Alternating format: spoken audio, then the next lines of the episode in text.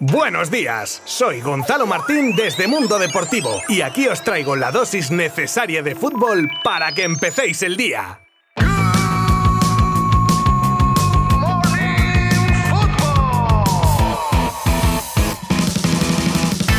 Buenas a todos, como veis volvemos a nuestra sintonía habitual una vez pasado el Día de Reyes, que para mí es cuando ya se acaba el periodo navideño. Y como soy el que pone las sintonías, pues es lo que hay. Bueno, espero que hayáis sido buenos y a ninguno os hayan traído carbón. Regresamos para cerrar la semana repasando los partidos de los 16 avos de la Copa del Rey y en los que han caído unos cuantos primeras y podían haber sido algunos más por muy poquito. Ya para el sorteo de hoy, que será a las 12 y media y que como siempre digo depende de cuando estéis escuchando Good Morning Football, pues será o ya habrá sido. Y si ves que justo es la hora, pues pausa el podcast y ve a seguir el sorteo a través de nuestra web de Mundo Deportivo. Retomo, que hoy estarán en el bombo la revelación de la competición, el Atlético Baleares que se deshizo del Celta y queda como único representante de la Primera Federación. También sobreviven Girona y Sporting de la Segunda División Española tras vencer a Osasuna y Villarreal respectivamente. Y el resto 13 equipos de la Liga Santander, Fútbol Club Barcelona, Athletic,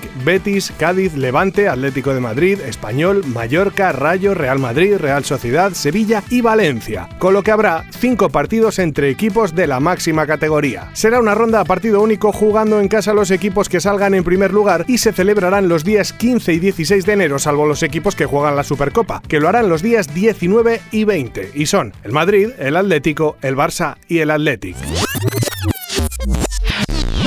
Ya comentaba la porta que la planificación de la siguiente temporada estaba en plena ebullición y con la apertura del mercado de invierno y la cantidad de agentes libres que hay, que yo creo que hacía mucho que no veía a tanto jugador en último año de contrato sin renovar, le viene al Barça como anillo al dedo si consigue alguna de estas contrataciones por el estado económico del club que ya todos sabemos. Y uno de esos objetivos es el central del Chelsea, Christensen, por el que ya se está teniendo conversaciones y más teniendo en cuenta que hace poco ha cambiado de agentes y que ahora son los mismos que llevan a Conrad de la Fuente y a Albert Capellas, peso pesado del fútbol base azulgrana. Otros defensas blues que también están en la misma situación y que gustan a la Secretaría Técnica son César Azpilicueta y Rudiger, aunque este último casi se le descarta por sus altas pretensiones económicas. Mucho se habla del interés de varios clubes de Inglaterra en Ousmane Dembélé, pero L'Equipe, como ya os contásemos en Mundo Deportivo hace un tiempo, publica el gran interés en el francés del Bayern de Múnich y más teniendo en cuenta la posible salida el año que viene de Kingsley Coman, en cuyo caso los alemanes se lanzarían a por Dembélé. ¿Y quién dice no al equipo posiblemente más fuerte de Europa? Pues os lo digo yo, visto lo visto, y es alguien cuyo objetivo sea ingresar el mayor número de millones de euros, sea donde sea, y que se deja manejar por su representante, así que... Y que igual en unas semanas tengo que salir aquí con el rabo entre las piernas porque la cosa ha cambiado. Pero si tengo que hacerlo lo haré porque a mí no se me caen los anillos, por rectificar. Pero a día de hoy lo que están demostrando tanto Dembélé como su entorno es precisamente eso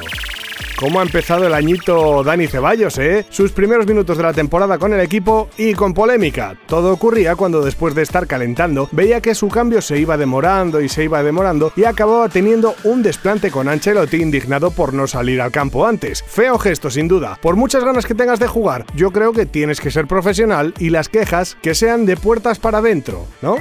Recuerdo todo excepto los minutos que estaba en el cielo. Esta frase se me ha quedado clavada y es del centrocampista danés Eriksen, que así recordaba el susto de la Euro donde volvió a nacer y lo mal que lo pasamos todos. Me sentía genial, dice. No había indicios de nada. Devolví una pelota con la espinilla, noté un calambre en la pantorrilla y me desmayé. Desperté y luché por respirar mientras escuchaba voces débiles y médicos hablando. Uf, los pelos de punta. Y así es como lo recuerda el jugador en una entrevista mientras continúa la espera de poder encontrar un club donde jugar.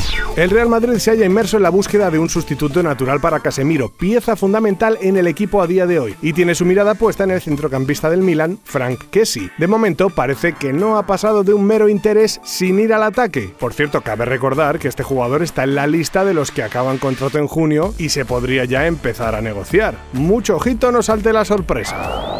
Otro equipo que se está moviendo en el mercado es el Atlético de Madrid, que dado por perdido a Trippier, está como loco buscando a un lateral que sustituya al El preferido es Azpilicueta, pero hacerlo salir a mitad de temporada es bastante difícil, así que aparecen nombres como Zeki Selik del Lille, club con el que los colchoneros tienen muy buena relación y que podría pedir por el traspaso los 15 o 20 millones que se prevé ingresen por Trippier. Por si acaso se unen también a la lista de jugadores Nelson Semedo o Pedro Porro.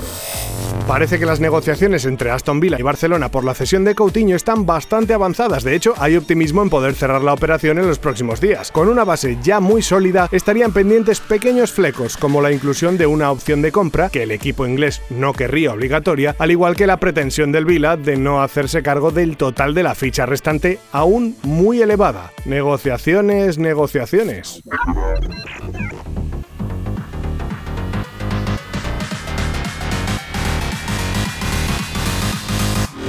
Y terminamos por hoy, qué rapidito se ha pasado, ¿eh? Pues hasta el lunes no volvemos, pero tranquilidad porque os dejamos en buenas manos con nuestros compañeros de la web de Mundo Deportivo y nuestras redes sociales que os mantendrán informados de todo lo que vaya pasando el fin de semana en el mundo del deporte, como por ejemplo los partidos de primera y segunda división, todos los que se jueguen del resto de ligas europeas y mucho más. Buen fin de semana. Adiós.